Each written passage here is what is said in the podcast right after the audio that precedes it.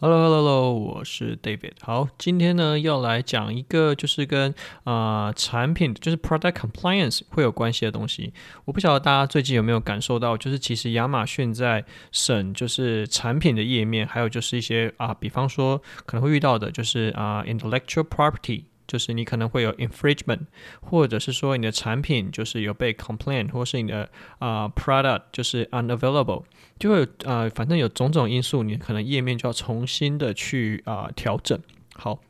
那在这样状况下，因为调整过程中呢，可能会连带你去修改你自己的 listing 嘛，那你可能改了改了，你就不晓得实际上到底是哪边出了问题。好，那我们今天就是来讲说，实际上啊。为什么就是大家在讲说，一开始产品上架的时候要使用 Flat File 去上这件事情？好，那我先从我这边的例子开始讲。那的确，因为每一个人的账号，因为像我这边，我不是我不是卖家嘛，那我是顾问，所以说我在呃拿到客户的账号的时候，他们的。他们的嗯，就是整个整个账号当初上架的话，可能品质也就是会就是货有不齐啦。所以说我们也是遇到这样状况。所以因为像我有说过，就是一个账号它有一千多 SKU 嘛，所以在这样状况下，呃，它很多的产品都遇到这样问题。就是第一个就是啊、可能产品就是不符合就是现在 policy 的规定，然后它被预防性下架。你就是会在后台的就是 account health 那边，你去看到呃那边会质量。啊、小红，呃，就是一个惊叹号在那边，所以，呃，到底是哪些原因会导致，呃，你现在的产品实际上跟它现在亚马逊被侦测到，到底该怎么做呢？好，那我们先说第一个，第一个，我们从就是我们讲几个几种状况啊。第一种状况就是你的产品其实跟你现在后台打的关键字是脱钩的。好，这是什么样的状况？比方说，你的产品有可能是啊、呃，儿童的，也不要说儿童啦，可能是啊，呃、宠物的玩具好了。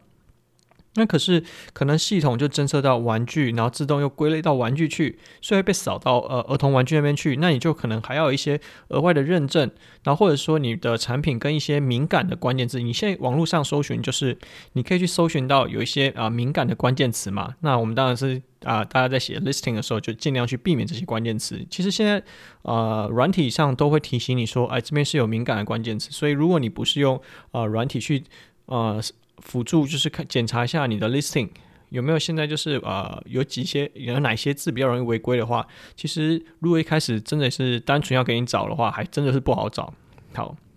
再来第二个状况是，你的产品可能会跟某一些尤其是当地国家比较敏感的产品的相关，就是呃有可能会触发当地的呃就是规范。所以说，它会有预防性的，就是去警告你说，你要提供一些啊、呃、认证，然后你可能要去提供你一些啊、呃、检验报告啦，或者是说你要去啊、确认到底是哪一方面有触碰到，因为有可能，因为我们现在在在讲的都还没有讲到，就是产品本身有问题，我现在讲到都是疑好像疑似或者是接触或者是跟敏感字有相关联而已，所以在这几个状况下，它有可能会造成呃。你的 listing 被预防性的下架，或是插一个小红小红旗在那边给你，那你这样子，你的 listing 可能就会不见了，然后有可能你就是你要重新去提个提交一些内容上去，反而你在事后你去提交这些的时候，反而会要花比较多的时间。好，然后在第三种，你的呃产品在上架的时候，其实它有可能在当地国家现在的法规已经修正，那它需要一些额外的呃认证报告。啊、还有一些呃，可能要遵，就是啊、其实我们刚刚讲了，都是跟法尊有关的这一块啦。那在这一块的话，其实呃，我觉得以卖家本身而言，因为如果不是本身做啊、你本身如果是运营的话，我说亚马逊运营的话，这块其实相对是弱势的。所以我们现在遇到的状况是这样。那我自己的状况是因为我其实也不太晓得到底哪些产品现在当地其实是它会有一些啊法遵的问题，比方说像我们现在啊，我有个账号，它里面可能是跟啊 sanitizer 是有关的，那它到欧洲会有些额外的认证安规的问题，或者是一些检验标章的问题，那我们其实并没有去做啊市场调查。OK，那当我们遇到这样状况的时候，我们去跟啊供应商说明说啊，我们需要。那、提供某一些资料说啊，供应商很很快就知道说哦，对，的确在欧洲国家啊、某些地区的时候，它可能针对某些产品，它是要额外的认证报告。那他们有没有这个报告？其实坦白说，有的有，有的没有。因为其实认证的速度也不是说认证速度，就是法规一直在改嘛。所以说在做产品检验的跟产产品制造、产品检验这一块，他们的速度如果要能赶上这个法规呃限制的速度的话，你才有办法去解这个问题。那在这样的状况下，其实我们说什么啊，亚马逊运营好像多厉害怎么样？其实不然。很多时候，其实原本是在做跨啊，不是、啊、原本在做国贸、在做正贸的人，他们反而对这一块是更熟悉、更了解的。所以说，像我们现在公司在解这啊这个问题是啊，可能啊公司内部其实是有就是采购嘛，那采购对这一块的话，它的敏感度比较高，所以说他就有去处理这一块。然后他现在就是虽然说有些 case 可以解了，有些 case 没办法解，所以在这样的状况下，你你就是以运营的角色能做的。其实就是把这个资料交给你啊、公司里面的可能是采购，或者是生产，或者是你们的 sourcing team，让他们去解决这件事情。那呃，以运营端的话，可能当然你可以就是增加你自己实力，那当然是一件好事。好，那我们前面这个 product comp 呃 compliance，或者是就是呃整体的这些内容的话，我们呃比较呃怎么讲比较复杂的部分，我们先讲那边。那我们先要要现在来讲是。那到底为什么会发生这样的事情？其实很多时候，大部分，比方说我们做顾问，或是以前在做代运营，我们常会看到，哎，后台上架我上的哩哩啦啦。那我跟他要些资料，说他有没有这些资料？他有，可是他根本不晓得这些资料的栏位，还有这些资料到底要填在哪里。虽然说，可能呃。啊，以代运营的角色，我们知道啊，上了哪些格，或是上了哪些地方啊，上了哪些栏位之后，呃，可能在操作某一些，比方说评论合并 variation 的时候，它可能会比较轻松，比较简单。但这些细节，它不见得会去告诉啊卖家本身。所以说，变成有时候我们接到账号啊，看问题说，哇，这个问题你可能整个 listing 要砍掉，就是你整个要重来。他说，哇，那那为什么当初没有跟我们讲？那我们也没有办法去回答这个问题嘛。好，那。所以说，我现在要讲的事情就是，其实这些在啊、整个后台来说，其实啊、以 flat file 它上架栏位其实越来越多，越来越细。所以我们要意识到这件事情。其实亚马逊它已经没有办法是说，哦，我简做简单的抛货，简单的一些啊，那就是我就是怎么讲 online arbitrage 啦，就 OA，就是这个 OA。OA 模式其实已经越来越困难了，因为你光是要处理这些资料，比方说你着手买，可是你没有取得那些呃生产制造证明，也没有那些安规证明，也没有检验证明，这些东西你没有拿到的时候，你在上面做贩卖的时候，你有可能卖的好好的好好的，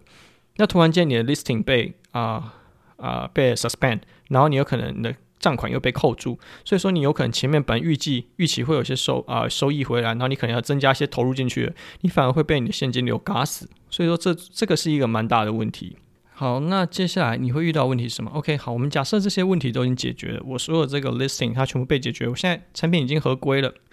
假设我们现在遇到状况其实是这样，呃，你的五个产品里面，就是整个你的 variation 可能这其中一个 child 被侦测到，所以说你这个呃这个 child 它可能被独立拉出来，然后重新去呃 update 它的整个页面的时候，诶，它跟原本附体里面的资料是不吻合的，所以他们 listing 没有办法合在一起，child 没有办法合在一起，你的 review 也没有办法 share，所以好，这就是一连串就是跟跟就是提粽子一样，好。你上面这些问题，就是你你解决这个上面的问题，后面一一大堆问题就会跑出来。就像我们之前讲 flat file 这个这件事情一样，也是你解决解解决了一个 error，然后就上传之后，哎，这 error 解决就 download report，哎，又跑出了两三个 error 出来，所以说它其实是蛮复杂的。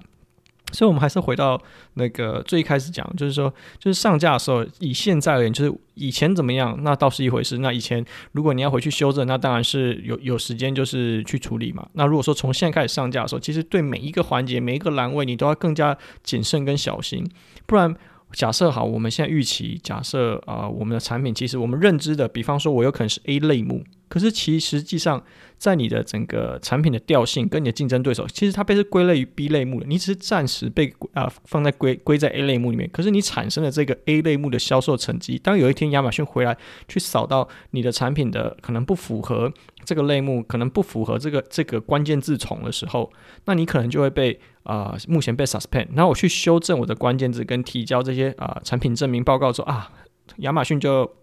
终于了解，其实你是归在 B 类目里面，他把你从 A 类目丢到 B 类目里面去的时候，其中一个产品丢过去，你剩下三个四个可能都还在原本的 A 类目里面，你这样产品是完全分开，那你现在要做的事情是什么？好，那我现在是不是要重新去 update 啊、其他的产品？那你这时候会发生什么问题？哦，你的很难 update 就是。你的你要新上传的资料，你有可能旧的啊、呃、ASIN 这边已经卡住了，所以你必须要请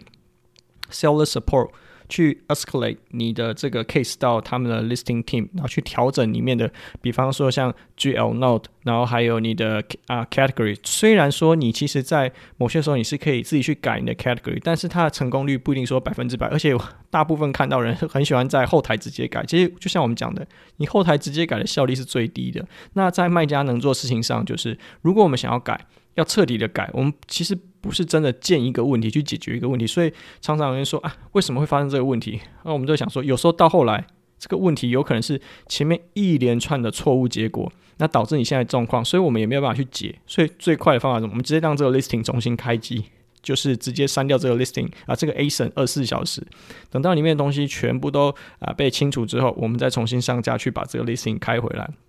就是用这种啊、整个打掉重练的方式去建立，那中间会不会有风险？其实坦白来说还是会有，所以说有可能你的 listing 跟你的物流，应该跟你的库存没有办法串接，或是你的 listing 跟你的哎，你的产品的资料跟你的库呃销售资料对不起来，或是你跟你的 review 也对不起来，这都是有可能的。好，所以说呃，在这样状况下，大家应该就知道说这些事情如果看起来现在事情事小，可是现在亚马逊很着重在处理这一块的时候。所有产品相关安规认证，还有就是一些检验报告，以及做关键字的前面的布局的时候，你都要很仔细的去扫扫看，实际上现在市场需要是什么？那亚马逊有没有针对新的关键敏感关键字有啊、有就做 update？还是说现在你们在当地销售的当地，因为很容易我们在做跨境电商，我们人是在台湾，我们不会去了解实际当地就 local 的部分，它到底有哪些法规或政策有去做调整，或是它给。啊、当地的这个电商整个大环境，他有没有提出提出更严格的要求？这些事情我们不见得知道。所以说，在这样状况下，很容易会遇到这样问题。那我们能做的，就只是在上架的时候，我们必须要再多花一点时间去把那些栏位填好。这样以后你再改的时候，至少我在改的时候啊、不会产生那么多的问题。OK，that's all。